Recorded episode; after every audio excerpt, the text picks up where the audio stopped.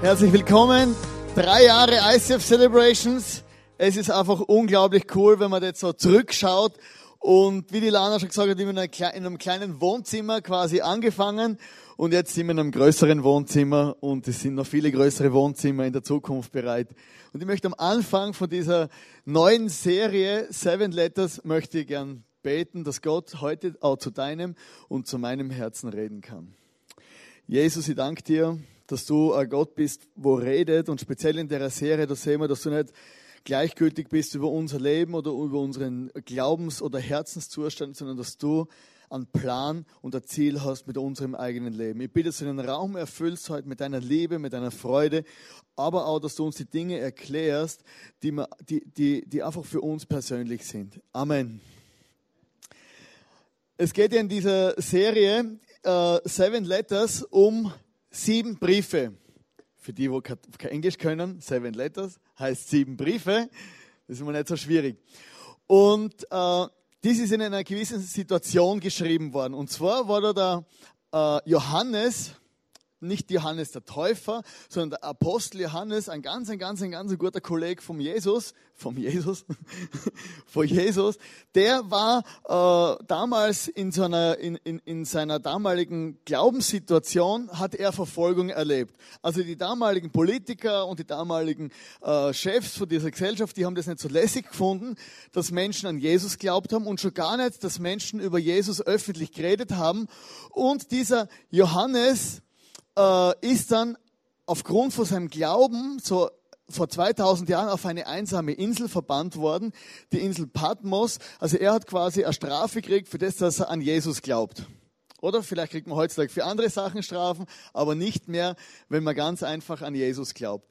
Und dieser Johannes, musst du vorstellen, der ist dann da so einfach auf, der ist am Strand spazieren gegangen und lauft so da rum, oder? Patmos war wahrscheinlich ein ganz langweiliges Umfeld, oder? Da hat überhaupt nichts, da ist nichts gewachsen und gar nichts. Und der hat dann dort die Offenbarung empfangen. Oder so die Offenbarung, das ist das letzte Buch in der Bibel. Und in, in dieser Offenbarung begegnet ihm Jesus. Und dann kennen wir ja vielleicht viele die Apokalypse, wo dann Jesus, ähm, äh, dieser auferstandene Jesus, erklärt dann dem Johannes ganz genau, was in der Zukunft passieren wird und erklärt also Katastrophen und Endzeit und alles drumherum. Wir haben da ja vor kurzem auch drüber geredet, über die Endzeit.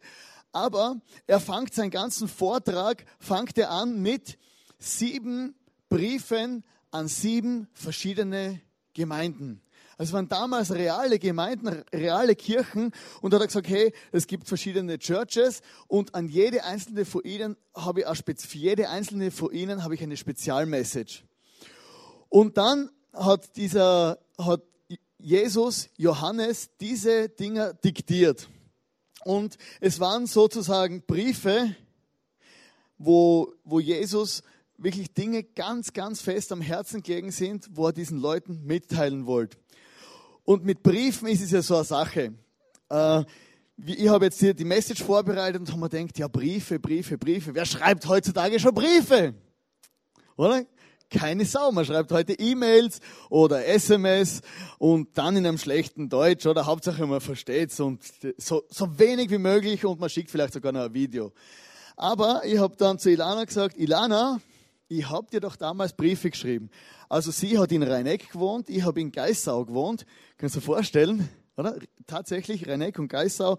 Und ich habe Dinge gehabt auf meinem Herzen, die wollte ich unbedingt, dass ich genau weiß, was ich meine.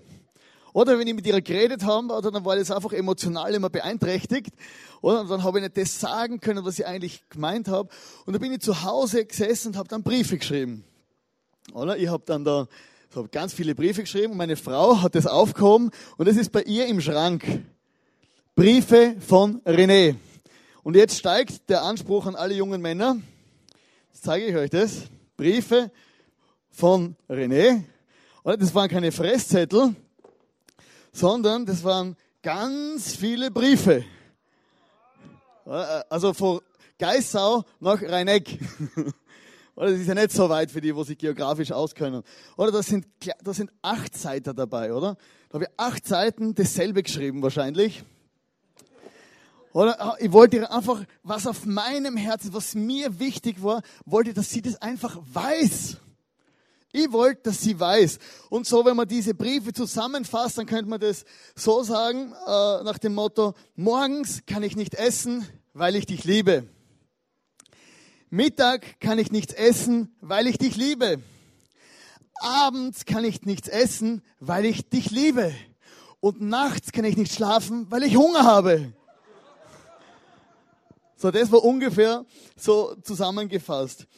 Und diese, offen, diese Briefe, die wurden in jeder Church vorgelesen. Oder du musst dir vorstellen, damals war, ist ein Brief nicht einfach angekommen, sondern hat man einen Brief geschrieben und der ist dann irgendwie am, am, Boot, am Boden gegeben worden, der ist versiegelt worden, dann hat man die Briefe hingebracht und hat diese ganz spektakulär vorgelesen. Und dann war diese Gemeinde hier in Ephesus oder Smyrna oder wie sie heißen, und die haben dann einen Brief bekommen von Johannes. Oder? Nicht irgendein Brief, sondern dem gewusst, der, wo jetzt den Brief geschrieben hat, das war Johannes. Johannes, der Kollege, der enge Kollege von Jesus, einer der, der führenden Persönlichkeiten der frühen Christenheit, der Johannes, der bei Jesus an der Brust gelegen ist und wirklich auch, auch so den Herzschlag von Jesus widerspiegelt hat, einer der, ein, ein richtiger Crack damals in der ersten Christenheit. Und als Johannes diesen Brief geschrieben hat, oder als man den, diesen Brief vorgelesen hat, ähm, waren die Leute alle ganz ohr. Weil du musst dir vorstellen, das war ungefähr so, Johannes war in dem Moment die Sekretärin von Jesus. Jesus hat einen Brief diktiert und er hat an seine Lieblingssekretärin, an den Johannes, diktiert und der hat dann das einfach niedergeschrieben. Und Jesus war sich, war sich sicher, das, was ich meine, wird der so aufschreiben. Und die Leute, die waren dann, die waren dann ganz ohr. Die wussten, jetzt wird spannend, jetzt geht's um mich. Und in der Offenbarung 2, Vers 7 steht, wer Ohren hat, der höre, was der Geist den Gemeinden sagt. Jeder einzelne von diesen Briefen hat mit demselben mit demselben Satz aufgehört. Wer Ohren hat, der soll genau hören, was der Heilige Geist jetzt der Gemeinde, dieser Church und diesen Menschen in dieser Church sagen will. Und Jesus hat da in der Provinz Asien zu sieben realen Gemeinden geredet, aber gleichzeitig auch zu, zu den Gemeinden, die später, oder diese Kirchen, die später mal kommen würden. Und er wollte einfach, dass die Menschen wissen, was ihm am Herzen liegt. Und er hat dann ganz konkrete Situationen genommen. Er hat diese Gemeinden ge gescannt, oder? Und er hat genau hingeschaut. Und das Ziel der Sendschreiben war eigentlich immer, dass die Menschen durch, durchhalten bis zum Schluss. Also es gibt so, es gibt ja verschiedene Gleichnisse, wo Jesus auch davon redet, dass sagt, hey, wenn Menschen zum Glauben kommen, dann heißt es nicht automatisch, dass sie ihr Leben im Glauben an Jesus beenden. Er sagt, hey, es gibt viele Angebote in dieser Welt, Leute kommen zum Glauben an Jesus, sind begeistert. 25 Prozent werden wieder was anderes tun. Er hat gesagt, es werden sich Menschen Sorgen machen. Die werden so große Sorgen machen, dass sie einfach den Glauben an Jesus verlieren werden. Es werden Menschen ein hartes Herz haben und werden nicht bis zum Ende durchhalten. Und das ist eigentlich schon krass. Und manchen sagt er auch, hey, das Wort Gottes, die, die, die gute Botschaft von Jesus ist wie ein Same, wo in dein Leben reingestreut wird aber es wird irgendjemand kommen und wird den Samen rausstellen, bevor überhaupt was Gescheites wächst in deinem Leben. Und das ist das Ziel von diesen Sendschreiben, weil damals hat einfach gewusst, es ist wichtig, dass die Leute wissen, was sie tun müssen, dass sie bis zum Schluss durchhalten. Bis zum Schluss ist, wenn du mal über den Jordan springst und bei Gott ankommst. Ins Gras beißen, sagt man auch, oder sterben. Genau. Und dann schreibt äh, Jesus, das möchte ich vorlesen, in der Bibel aus der Offenbarung, das ist das letzte Buch in der Bibel, ähm, in der Offenbarung 2, ab Vers 1. So, das ist die Botschaft an die Gemeinde in Ephesus. Schreibe diesen Brief der Engel der Gemeinde in Ephesus. Das ist die Botschaft dessen, der die sieben Sterne in seiner Hand, in seiner rechten Hand hält und der unter den sieben goldenen Leuchtern umhergeht. Also wenn du das vielleicht denkst, ich verstehe überhaupt nichts, dann musst du vielleicht einmal zu Hause deine Bibel rausholen und nachlesen. Dann verstehst du auch, dass der Engel, das heißt, äh, das sind die Leiter von diesen Gemeinden und diese sieben Leuchter sind die sieben Gemeinden und Jesus ist der, wo dann zu denen redet. Ich weiß alles, was du tust. So fängt Jesus seinen Brief an. Also ich weiß alles, was du tust. Oder Jesus, es ist ja selbstverständlich, dass er alles weiß. Aber Jesus betont das noch einmal, sagt, ich weiß, was du Gutes tust, aber auch Schlechtes tust. Ich weiß einfach, wie es dir geht, woher du kommst und wohin du gehst. Ich habe dein Bemühen und dein geduldiges Warten gesehen. Ich weiß, dass du böse Menschen nicht ertragen kannst. Du hast jene geprüft, die sich als Apostel ausgeben, es aber nicht sind, und sie als Lügner entlarvt. Du hast geduldig für mich gelitten, ohne aufzugeben. Aber ich habe gegen dich einzuwenden, dass ihr mich und euch einander nicht mehr so liebt wie am Anfang. Erkenne doch, wie weit du dich von deiner ersten Liebe entfernt hast. Kehre wieder zu mir zurück und bemühe dich so, wie du es am Anfang getan hast. Wenn du nicht wenn du dich nicht änderst, werde ich kommen und einen Leuchter von seinem Platz unter den Gemeinden wegnehmen. Aber ich will ich will auch etwas an dir loben. Du hast die Taten der Nikolaiten, du hast die Taten der Nikolaiten genauso, wie ich es tue.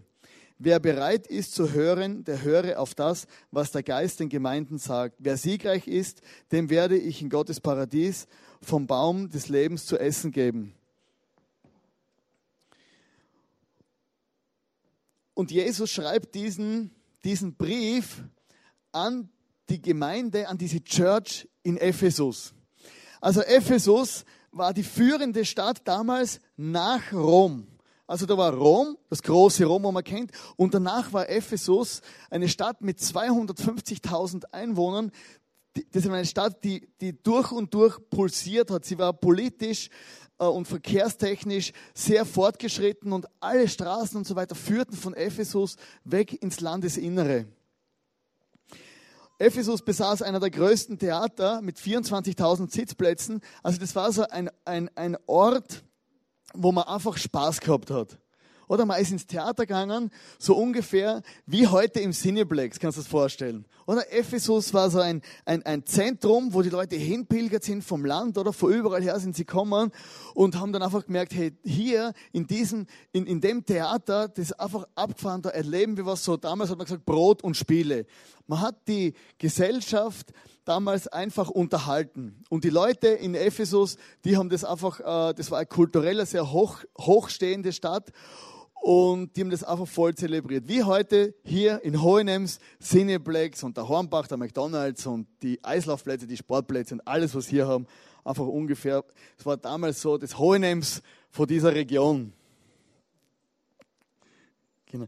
In Ephesus war der Tempel der Artemis, das war äh, so die, die Göttin Diana. Man hat sie auch dargestellt als eine Frau mit ganz vielen Brüste, so eine Fruchtbarkeitsgöttin. Und das war ganz eine böse, gell? die hat nämlich manchmal Männer verfolgt auch. Und das war so eine Hochkultur in, in, in diesem, in, also eine geistliche Hochkultur auch in diesem, in diesem Ephesus. Ephesus war eine, eine innovative Stadt und es war dort nach dem Untergang äh, von der Gemeinde in Jerusalem, also 60, 60 oder 70, 70 nach Christus ist ja die Gemeinde in, Jerusalem also eingegangen mit dem, dass man die ganze Stadt niedergefackelt, abgefackelt hat. Und dann ist Ephesus zu einer der größten Gemeinden in der damaligen Zeit aufgestiegen. Das Einzugsfeld von Ephesus, das war, ich da ein Bild mitgebracht von diesen ganzen Provinzen damals, so irgendwie da rechts unten war die Provinz Asien. Und das Einzugsgebiet von Ephesus, das war, das ist die heutige Türkei. Äh, das Einzugsgebiet war um die, um die 300 Kilometer. Musst dir vorstellen, und in der Bibel steht, dass innerhalb von diesen drei Kilometern, innerhalb von zwei Jahren, wo der Paulus dort Pastor war in dieser Church, dass praktisch alle Menschen in der ganzen Region von, von Jesus gehört haben. Und überall haben die Leute den Namen Jesus geehrt. Überall haben die Leute gesagt, hey, Jesus ist einfach abgefahren, der ist wunderbar, weil die Leute gemerkt haben, hey, das, was die Leute dort tun, das ist unglaublich effizient. Also 250.000 Einwohnerstadt, eine riesige Church und Paulus, die haben quasi damals die ganze Region erreicht. Also 300 Kilometer, das ist von hier bis München und weiter. Das musst du mal so bildlich vorstellen, die haben kein Handy gehabt, die haben kein Internet gehabt, die haben keine Autos gehabt, die haben eigentlich äh, Pferde, Kutschen, Schiffe, aber Schiffe sind im Land auch schwierig. Und die haben ihre ganze Region erreicht. Und das ist wirklich, wirklich sehr beeindruckend, wenn du denkst, hey, dass diese Church einfach ihren Auftrag erfüllt hat. Die haben Vollgas gegeben für ihren Jesus. Man sagt, wo Paulus, wo er das erste Mal nach Ephesus gekommen ist, hat er zwölf Leute gefunden. Zwölf Leute und zwei Jahre später haben sie die ganze Region erreicht. Also das ist wirklich sehr, spannend. Also es ist wie, wenn, äh, das ist unser Ziel auch, äh, Hohenems ist auch so ein strategisches Zentrum, wo du eigentlich das ganze Rheintal erreichst. Oder? Du hast zwei Autobahnen hier, du hast der McDonalds hier, also bist immer gut versorgt. Von hier kann man sogar bis nach, ins Montafon fahren. Gell? Man hat sogar einen Weg in Bregenzer Wald. Und so, das, so war das so ein, ein, ein strategisches Zentrum. Und von dem träume ich auch. Also wir haben hier tatsächlich genug Platz oder wir können expandieren ohne Ende. Und ich wünsche mir das, dass man das einmal vielleicht über unsere Church hier, über unsere Region, über unser ICF hier sagen kann, dass man später, wenn man mal in 2000 Jahren ein Buch schreibt über uns und sagt, hey, das ICF in Hohenems, die haben ihre ganze Region erreicht. Rheintal rauf, Rheintal runter, Bodensee rauf, Bodensee runter, bis in Bregenzer Wald und sogar ins Montafon, die Felsspalte. Und das finde ich so cool, dass die Leute das nicht irgendwie da drinnen steht, also für die Geschichte von Paulus, hey, alle haben von Paulus, also die Geschichte von den Epheser, alle haben vom Paulus geredet oder von diesen Leuten oder von jenen Leuten, sondern der Name Jesus wurde unter, unter ganz vielen Menschen einfach geehrt. Und das ist etwas, wo ich mir auch extrem wünsche. Ephesus, das war, da, da ist es wirklich rund gegangen. Es passierten viele Wunder dort. Und zwar außergewöhnliche Wunder. In der Apostelgeschichte 19, Vers 12 steht, wenn man zum Beispiel Tücher oder Kleidungsstücke, die Paulus Haut berührt hatten, ganz abgefahren, Kranken auflegte, wurden sie gesund. Und wenn sie von bösen Geistern gesessen waren, fuhren, die, fuhren diese aus ihnen aus. Also ganz praktisch, oder? Mir ist grausam heiß hier. Wenn ich heute mein T-Shirt ausziehen würde und du würdest es mit nach Hause nehmen und am Kranken auflegen, wäre das so und dann wäre der plötzlich gesund. Also das sind dann krasse Wunder. Und der Paulus, der war so erfüllt vor Gott, dass sogar, dass diese, ich weiß gar nicht, wie das funktioniert hat, diese, dieser Einfluss Gottes auf sein Leben war so stark, dass man sogar die Schweißtücher auf Kranke gelegt hat und die sie gesund wurden. Keine Ahnung, wie das funktioniert. Sind eben Wunder, da weiß man nie, wie die funktionieren in Apostelgeschichte 19, Vers 18, diese Geschichte verbreitete sich schnell in Ephesus unter Juden und Griechen. Ehrfurcht, Ehrfurcht erfasste die Stadt und der Name von Jesus, dem Herrn, wurde sehr geehrt. Viele Menschen fanden zum Glauben und bekannten ihre Sünden. Aber viele Menschen sind in dem Ephesus zum Glauben gekommen und haben ihre Sünden bekannt, haben gesagt, hey, ich habe Fehler gemacht in meinem Leben, ich muss in meinem Leben was verändern. Und viele Menschen sind zu Jesus umkehrt. In der Apostelgeschichte 19, Vers 19 steht, eine ganze Reihe unter ihnen, die Zauberei getrieben hatten, brachten ihre Bücher mit Zaubersprüchen und verbrannten sie. Kannst du dir vorstellen, da waren viele Zauberer und, und, und, und alles Mögliche äh, war da umeinander. Und die sind einfach gekommen und haben dann ihre Bücher, ihre Zauberbücher gebracht, ihre Zauberfetische, diese Gegenstände, haben das alles auf ein Feuer geschmissen, haben das verbrennt. Also das, was der Glaube von denen hat praktische Auswirkungen in ihrem Leben gehabt. Also wo ich zum Glauben gekommen bin, ganz so, das war mit 20 Jahren circa, habe ich Haare gehabt, so wie der Jesus, gell? so, so lange Haare. Und ich habe einfach gemerkt, ich muss mein Leben verändern. Also lange Haare ja grundsätzlich kein Problem. Gell?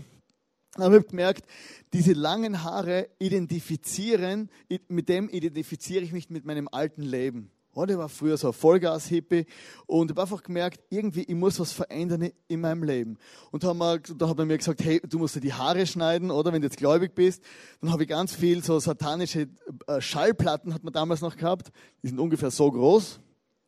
Oder so, Schallplatten und da waren, also alles Schlimme, was du dir vorstellen kannst. Und dann habe ich alles brav zerbrochen und weggeschmissen oder richtig so. Ich, ich wollte einfach mein altes Leben aufräumen und habe viele Dinge, die ich früher gemacht habe, weil ich wusste, die sind nicht okay, habe einfach aufgehört, sie zu tun und habe mir einfach auch von meine ganzen alten Fotos und, das, und vielen Zeug, wo mich früher beschäftigt hat, habe mir einfach wie gelöst und wie das, die haben es damals verbrennt, ich habe es einfach zerbrochen. Und so war das damals in Ephesus, dass Leute umkehrt sind und ihr altes Leben äh, völlig verändert haben. Und jetzt gibt es in diesem, in diesem Brief an die Epheser gibt's ein göttliches Kompliment. Da steht in der Offenbarung 2, Vers 2 bis 3, ich weiß, wie viel Gutes du tust. Weiß von all deiner Arbeit und kenne auch deine Standhaftigkeit. Es ist gut, dass du die Bösen in eurer Mitte nicht duldest und die Lügner entlarvst, die sich als Apostel ausgeben und es doch nicht sind. Geduldig hast du für mich Schweres ertragen und bist nicht müde, müde geworden. Also Jesus hat wirklich den Leuten einfach ein Kompliment gegeben. Er hat gesagt, hey, ihr habt es durchgehalten, ihr habt viel Schweres ertragen, ihr seid nicht müde worden, jetzt einfach dranbleiben. Das waren nicht nur leere Worte, du musst dranbleiben im Glauben an Jesus, sondern es hat sich, Jesus hat es auch gesehen und gemerkt, hey, die Jungs geben Vollgas. Ich gebe ihnen einfach ein Riesenkompliment. Und er hat gesagt, hey, und die Bösen, die magst du auch nicht, wie ich sie auch nicht mag. Und da gibt es natürlich ähm, die Nikolaiten haben die damals geheißen. Man weiß nicht genau, was die Nikolaiten gemacht haben, aber man geht davon aus, dass die Nikolaiten, dass das Leute waren, die einfach einen sehr einen liberalen Spirit gehabt haben. Oder für die Nikolaiten war es kein Problem, die waren zwar gläubig, die waren in der Church, aber wenn man jetzt viele Frauen hat, also Poly Poly Polygamie, dann ist es überhaupt kein Problem. Oder man hat gesagt, die Nikolaiten waren Menschen, die das Konkubinat überhaupt kein Problem gehabt, überhaupt kein Problem damit hatten. Also einfach, wenn man verhe nicht verheiratet ist und zusammenlebt, das war für die, für die Nikolaiten überhaupt kein Problem. Oder? Und, und die, die Epheser haben gesagt, hey, bei uns, das geht einfach nicht. Wir wollen mit unserem moralischen äh, Standard einfach hochfahren und wollen so leben, wie es die Bibel uns sagt. Und dann haben, haben sie gesagt, na, das geht überhaupt nicht und haben sich einfach gegen diese Lehre von den Nikolaiten gestellt, die extrem liberal waren. Und es ist ja so, wenn man einen Stift findet, ich zeichne wieder. Äh, äh, für die, die nicht da waren, ich bin Meisterzeichner. Äh, das Leben im Glauben ist oft eine Gratwanderung. Viele Menschen glauben an Jesus und damals eine Gratwanderung und, und es gibt oft Menschen, die fallen in verschiedene Extreme. Also man glaubt an Jesus, man liest die Bibel und damals auch die Leute haben das gelesen und sind dann in Extreme gefallen. Die einen waren extrem liberal und die anderen, so mit den Aposteln, und, und die, die haben gesagt, sind Apostel, waren es gar nicht, die waren extrem gesetzlich. Und das sind so zwei Extreme, wo oft eine Gratwanderung ist, dass Menschen Wir laufen äh, in unserem Leben und wir machen uns viele Gedanken über den Glauben. Du, du laufst, du, äh, du, du, du liest die Bibel und du, du hörst verschiedene äh, Dinge über Jesus, du hörst verschiedene Dinge, äh, was man tut und was man nicht tut. Und manchmal passiert es, dass Menschen, oder das hat man auch dort so beobachtet, dass Leute wie die Nikolaiten extrem liberal werden. So, die haben jetzt an Jesus glaubt. Das waren damals sogenannte Gnostik, Gnostiker. Äh, man nimmt an, dass sie gnostischen Einfluss gehabt haben. Und sie haben jetzt an Jesus glaubt und haben gesagt, hey, Jesus ist geil, oder? Der vergibt mir alle meine Sünden, meine vergangenen, meine gegenwärtigen, meine zukünftigen. In der Bibel steht ja, ich bin frei vor allem, oder? Völlige Freiheit. Ich kann machen, was ich will. Sie haben gesagt, hey, es ist egal, äh, ob ich jetzt da eine Frau habe oder viele Frauen oder ob ich jetzt sexu sexuell in totaler Unmoral lebe. Jesus liebt mich, hat mir vergeben und ich darf machen, was ich will. Und das war das eine Extrem, dass Leute, also dass diese Nikolaiten dann ins total Liberale gekommen sind und die, haben, die sind am Schluss so weit gekommen, diese Gnostiker, dass sie gesagt haben, es geht überhaupt nicht mehr um unseren Körper. Die haben den Körper vom Geist getrennt. Die haben gesagt, ich glaube an Jesus oder mein Geist ist sowieso schon gerettet und ich komme eh in den Himmel. Und wie ich jetzt mit meinem Körper lebe, was ich in meinem tatsächlichen Leben mache, hat überhaupt keinen Einfluss. Sie haben gesagt, das hier ist der Glaube an Gott und mein Leben, das sind zwei verschiedene Paar Schuhe. Die sind so liberal geworden und es gibt auch heute so liberale Theologie, da ist es auch überhaupt kein Problem, was man macht. Es zählt nur, Hauptsache ich glaube, aber wie ich lebe, ist eigentlich egal. Und das andere Extrem, das ist das Gesetzliche, wenn Menschen dann ins totale Gesetzliche fallen, wo es nur mehr um Gebote zu halten geht. Oder dass die Leute sagen, hey, du musst die unbedingt, äh, du, du, du, musst dies oder jenes Gebot halten. Und wenn du dies oder jenes Gebot nicht hältst und wenn du einmal einen Schritt zu viel machst, dann kommst du direkt in die Hölle. Oder das führt überhaupt nicht in die Freiheit. Menschen sind völlig eingängt, es wird immer enger, immer enger. Und Leute haben das Gefühl, hey, ich kann überhaupt gar nicht mehr atmen, weil einfach das Gesetz mich erdrückt. Als Beispiel. Jesus äh, ist ja Jude. Oder das wissen wir, Jesus kommt aus einer jüdischen Kultur heraus, er ist der Sohn Gottes, er hat als Jude gelebt, er war Rabbi und so weiter. Und er hat jetzt am Kreuz für uns und für unsere Sünden bezahlt. Und das eine Extrem wäre, wenn wir jetzt so begeistert wären vor Jesus, dass wir sagen, hey, Jesus war Jude, ich muss jetzt auch Jude werden. Oder? Schritt eins für Männer, beschneiden. Oder gut, ich meine, diese Art von Gesetzlichkeit, das lassen die meisten aus. Äh, oder dass sie sagen, hey, ich muss unbedingt werden wie Jesus, oder? Das ist das eine Extrem. Er hat im Alten, er, ist, er kommt aus dem Alten Testament raus und, und, und die muss jetzt auch jüdisch leben. Ich fange an, den Sabbat zu halten oder ich fange an, koscher zum Essen. Ich fange an, dies oder jenes oder jenes Gesetz zu halten, damit ich am Schluss überhaupt gerettet werde. Damit ich überhaupt in den Himmel komme. Das wäre das eine Extrem, dass sie, wenn jetzt an Jesus glaubt, gesetzlich wäre und völlig, äh, äh, völlig äh, am Schluss total zum, zum Juden konvertiert.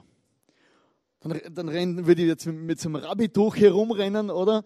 Und, und, und, und würde würd, würd kein Schweinefleisch essen. Gut, ich mag sowieso nicht gern, aber Versteht ihr? Es wäre das eine Extrem, oder? Ich würde dann die Tora lesen, würde man so einen, so einen Knödel auf den Kopf binden, oder? Wie das die alten Juden gemacht haben, oder? Würde man da Bänder, Bänder rumwickeln, würde nach Israel reisen und die Klagemauer, gell? Und das sind alles gute und lässige Sachen. Aber wenn ich nur meinen ganzen Glauben von dem abhängig wäre, dann wäre ich gesetzlich.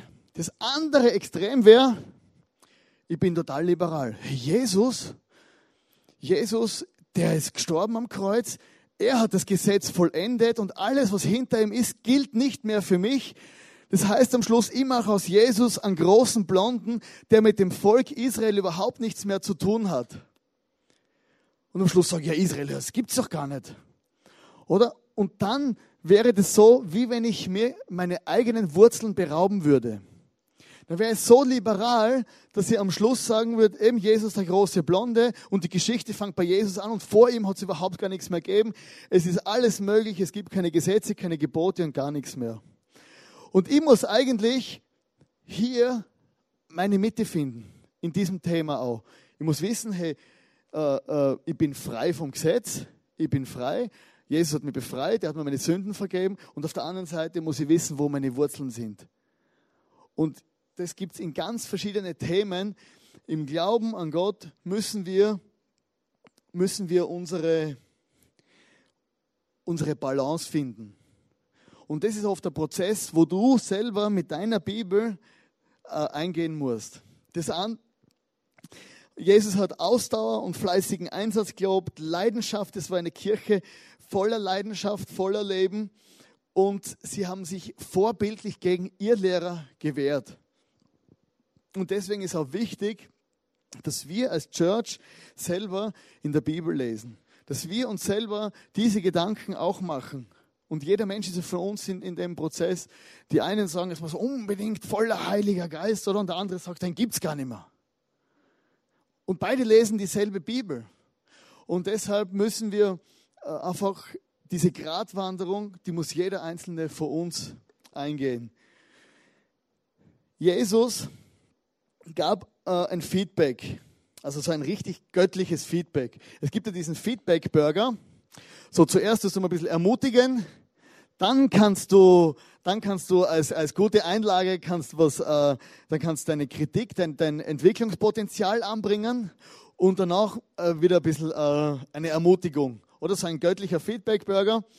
Und wenn du mal Feed, irgendjemanden Feedbacks oder falls du es überhaupt machst, dann versuch das auch in diesen Burger einzupacken. Ein bisschen ermutigen, ein bisschen Entwicklungspotenzial und wieder ermutigen. Und in der Offenbarung 2, Vers 4 bis 5 steht, aber ich habe gegen dich einzuwenden, dass ihr mich und euch einander nicht mehr so liebt wie am Anfang. Erkenne doch, wie weit du dich von deiner ersten Liebe entfernt hast. Kehre wieder zu mir zurück und bemühe dich so, wie du es am Anfang getan hast. Wenn du dich nicht änderst, werde ich kommen und einen Leuchter von seinem Platz unter den Gemeinden wegnehmen. Also manchmal legt der Jesus in unserem Leben, so er, wie, wie, gesagt, er sieht ja alles, hat uns ja völlig durchleuchtet und manchmal legt Jesus einen Finger auf gewisse Dinge in unserem Leben. Oder? Und legt einen Finger drauf, denkst, ah, uh, dann versuchst den Finger zu entweichen, gell? Und wanderst in deinem Leben hin und her, schlängelt sich so durch. Und manchmal legt einen Daumen drauf, oder? Und der äh, göttliche Daumen, der ist brutal groß, legt einen Daumen auf, auf, auf, auf, ähm, auf Situationen in deinem Leben und der nimmt den Daumen nicht weg. Oder? Er legt den Daumen bei den Ephesern drauf und dann sagt, hey, ha, hallo, hallo, ich habe was gegen euch. Ihr habt die erste Liebe, diese Begeisterung, diese Leidenschaft, diese Liebe zu mir, habt ihr verlassen. Und er hat den Daumen draufgelegt. Und manchmal ist es in meinem Leben auch so, dass ich fühle, es ist alles in Ordnung. Und ich versuche mir dann auch theologisch irgendwie rauszureden. Manchmal merke ich, Gott will an meinem Leben arbeiten. So, wenn der göttliche Daumen kommt, dann äh, ist am besten, wir hören auf ihn. Die erste Message ist, wenn Jesus das sagt, hey, wenn du neu, an, wenn du an Jesus glaubst und du bist leidenschaftlich und begeistert und du weißt, hey, Jesus, der mag mich so, wie ich bin, der hat mich gerettet, der hat mir Frieden, eine Freude gegeben, hey, dann um alles in der Welt, verlier es nicht. Um alles in der Welt, pass auf diese Leidenschaft auf wie auf nichts anderes. Diese Leidenschaft für Jesus, die hält dich am Leben bis zum Schluss die macht, dass dein Leben Sinn macht und dein Leben auch Freude macht. Und die zweite Message ist, wenn du schon ein Routinier bist, oder so ein klassischer Routinier, oder wie so ein alter Abfahrer, oder die wissen genau, wie man fährt, wenn man, wenn man Hannenkamm, Kitzbühel Abfahrt runterfährt, du musst ein Routinier sein, zum schwierige Dinge machen. Wenn du so ein Routinier bist und du weißt, hey, diese Leidenschaft an Jesus, die ist eigentlich verloren gegangen. Du weißt genau, wie man lebt. Du weißt, was man richtig macht. Du kannst es sogar hier im ICF auch äh, selber gut verhalten. Du weißt, wann ich wem die Hand schütteln muss. Du weißt, wie man die Leute anlächelt. Oder du weißt, wie man als Christ im Alltag lebt. Du weißt alles. Du bist ein richtiger Routinier, aber dein Herz ist letztendlich weit weg vor diesem Jesus, vor dieser, vor dieser Liebe, vor der Dankbarkeit, dass er dir ewiges Leben geschenkt hat, vor dieser Freude, dass, dass, dass Jesus am Kreuz für dich gestorben ist. Und das, meistens wird es sichtbar, indem dass uns unsere Mitmenschen egal sind. Wenn unsere Liebe und unsere Leidenschaft zu Jesus abnimmt, nimmt auch unsere Liebe und unsere Leidenschaft für unsere Mitmenschen ab. Und da sagt Jesus, hey, das habe ich eigentlich gegen dich. Auch wenn du alles richtig und perfekt machst, du weißt, wie man lebt, aber wenn du keine Liebe und keine Leidenschaft, keine Passion hast, dann bringt es eigentlich gar nichts. Und zu solchen sagt Jesus, hey, kehr einfach um und komm wieder zu mir zurück.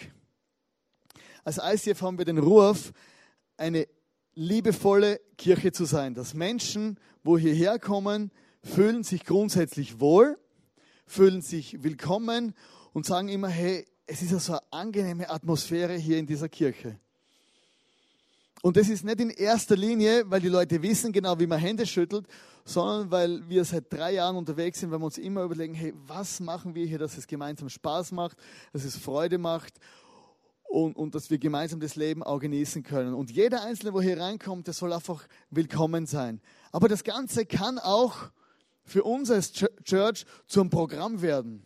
Es kann genauso sein, dass du denkst, ja, ich weiß ja, wie es funktioniert. Genauso wie in deinem Leben, das kann einfach nur mehr zum Programm werden. Du stehst am Morgen auf, liest fünf Minuten die Bibel, hörst einen Podcast oder dann hörst du noch zwei Worship-Songs, kommst in die, in die Arbeit und in der Arbeit weißt du gar nicht mehr, was du überhaupt glaubst, oder? So, du hast einfach deine Routine abgespult. Und Gott will uns aus unserer Routine rausholen, dass wir leidenschaftliche, passionierte, hingegebene Menschen sind, die das Leben genießen, das Gott uns geschenkt hat. Wenn du routiniert bist und nicht mehr weißt, warum du was tust, dann ist diese Message halt genauso für dich wie für mich auch immer wieder. Drittens, erneuere deine Liebe zu Jesus. In Epheser 1, Vers 15 und 16 steht, seitdem ich von eurem Glauben an den Herrn Jesus und von eurer Liebe zu allen Christen gehört habe, höre ich nicht auf, Gott dafür zu danken und für euch zu beten.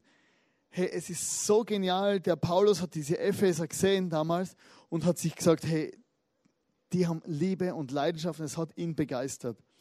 Und manchmal müssen wir unsere Liebe wieder erneuern da ein Bild, also ein Bild, schon fast, das ist ja schon fast ein Theater mitgebracht. Und zwar, ich habe damals der Ilana äh, Liebesbriefe geschrieben.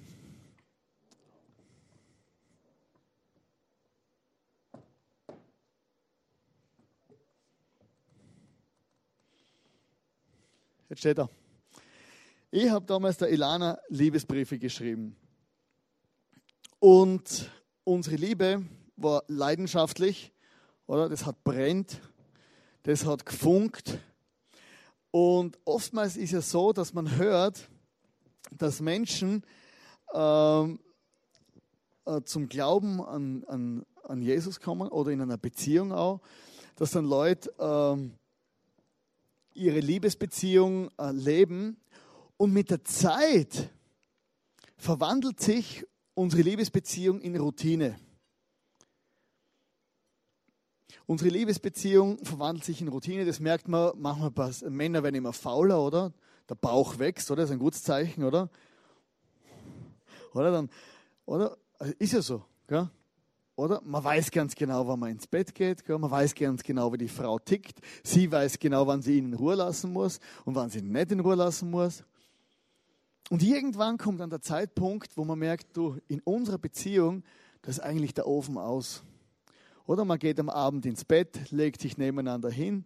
Oder man hat nur mehr Sex, wenn man es irgendwo, ah, jetzt im Ehebuch steht, Kapitel 7, 6. Oder und eine Beziehung kann abflachen. Oder die Kinder sind anstrengend. Oder Kinder wachsen, unsere Kinder vor allem. Wir haben keine. Oder ich bin anstrengend. Oder jeder hat seine Hobbys, jeder hat seine, jeder hat seine Dinge, wo er miteinander, äh, miteinander lebt. Und eine Beziehung kann sich auseinanderleben. Und am Anfang von der Beziehung, da war man so völlig begeistert an einem Candlelight-Dinner. Oder man hat sich in die Augen geschaut, oder? Und tief in die Augen geschaut. Die Kerzen sind schon runterbrennt, das Essen war schon kalt, oder? Heute so, oder Kerzen werden gar keine mehr anzündet, das Essen wird gerade gefressen, oder? Oder bevor sie überhaupt schon aus der Küche wieder rauskommt, ist, ist er schon auf, auf dem Sofa oder schlaft Mittagsschläfchen. Oder sie sitzt dann alleine dort. Gell. Kinder springen auf, rennen davor. Oder dann sitzt sie dort. Gell. Denkt sich, wie schön war das früher am Mittagstisch. Und dann denkt sie sich, hey, es gibt eine Möglichkeit, wie ich unsere, äh, unsere ähm, Beziehung wieder aufleben lassen kann. Oder sie geht Dessous kaufen, Nummer eins. Dann, dann geht sie einen feinen Wein kaufen. Oder dann tragt sie in seinen Kaminkalender, Terminkalender dick und fett ein, Essen mit deiner Frau. Oder? Und langsam fängt er an zum Nachdenken. Und ja, stimmt, die will was von mir. Oder? Und so äh, kann man seiner Beziehung einen neuen Schwung geben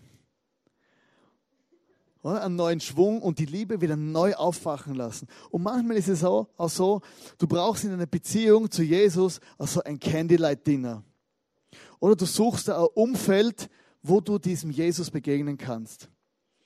Jesus selber hat sich ein Umfeld gesucht, wo er beten gegangen ist. Er hat uns das vorgelebt. Er ist auf den Berg gegangen und hat einfach den Berg als ein Umfeld gehabt, wo er Gott begegnet ist.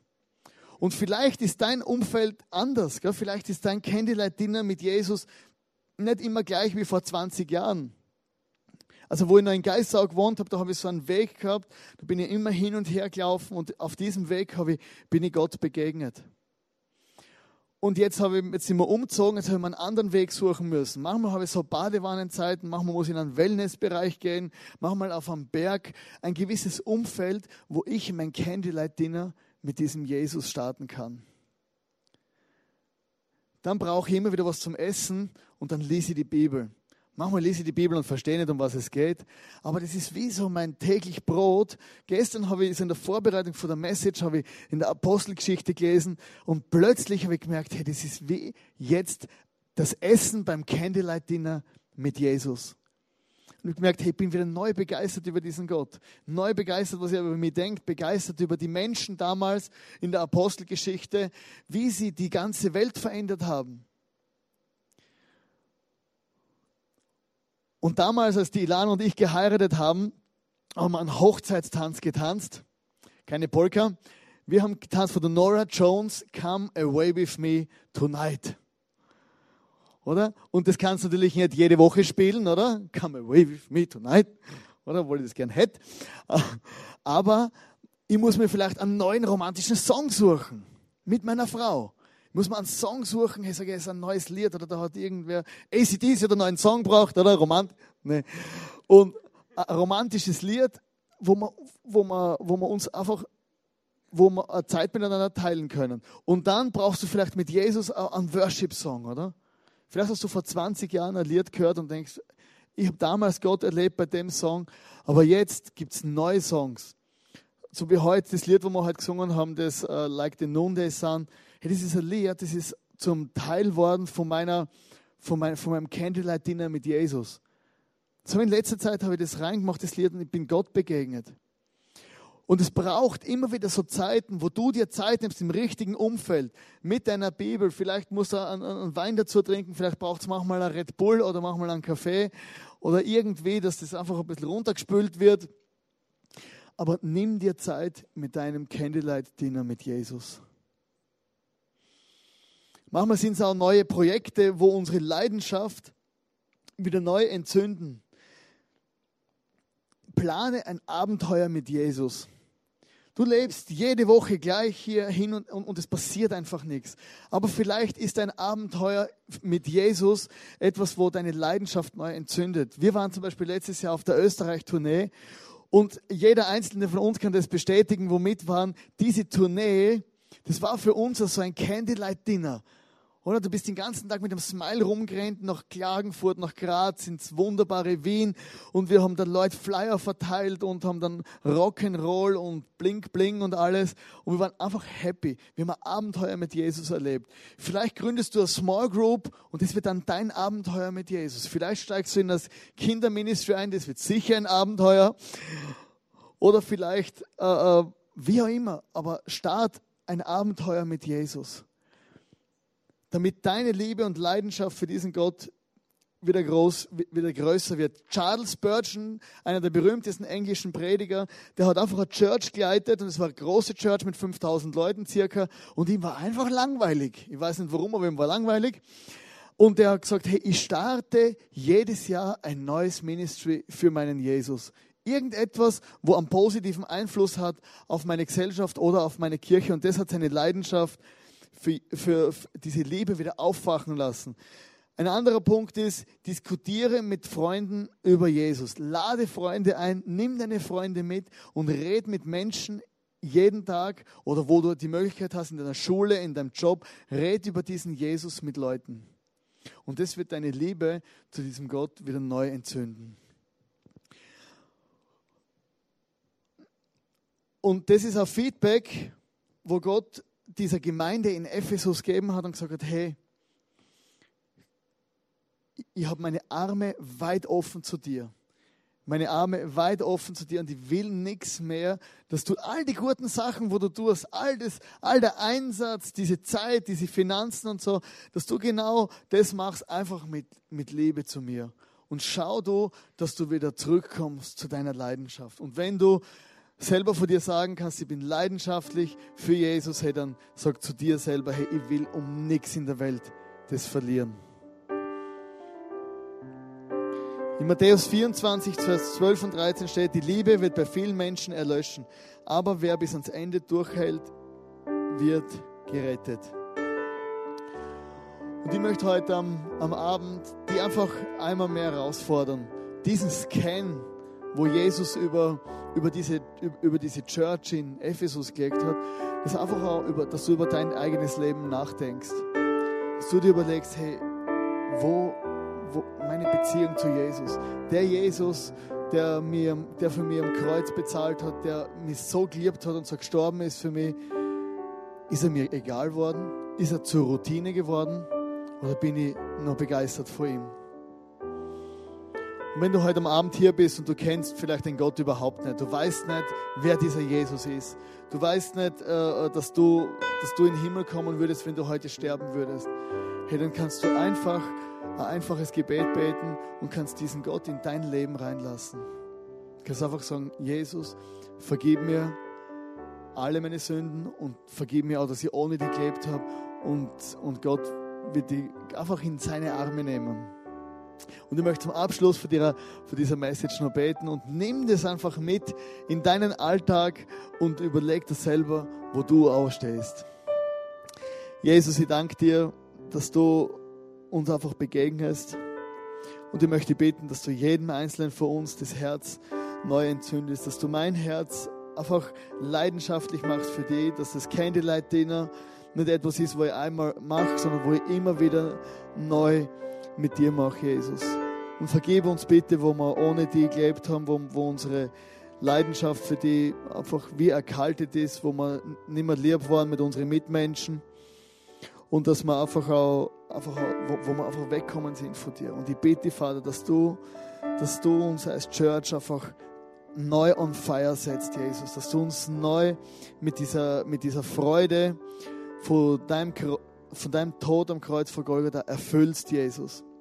Und dass wir einfach auch, wenn wir mal zurückschauen auf unser Leben oder auf, auf das, was wir erlebt haben mit dir, dass wir sagen können, hey, wir haben unsere Region für diesen Jesus erreicht. Und wenn du heute das erste Mal mitbetet hast, möchte ich dir einfach die Chance geben, dass du noch auf uns zukommst, dir eine Bibel draußen abholst und wir reden auch gern mit dir, wenn du noch weitere Fragen hast über den Glauben oder so.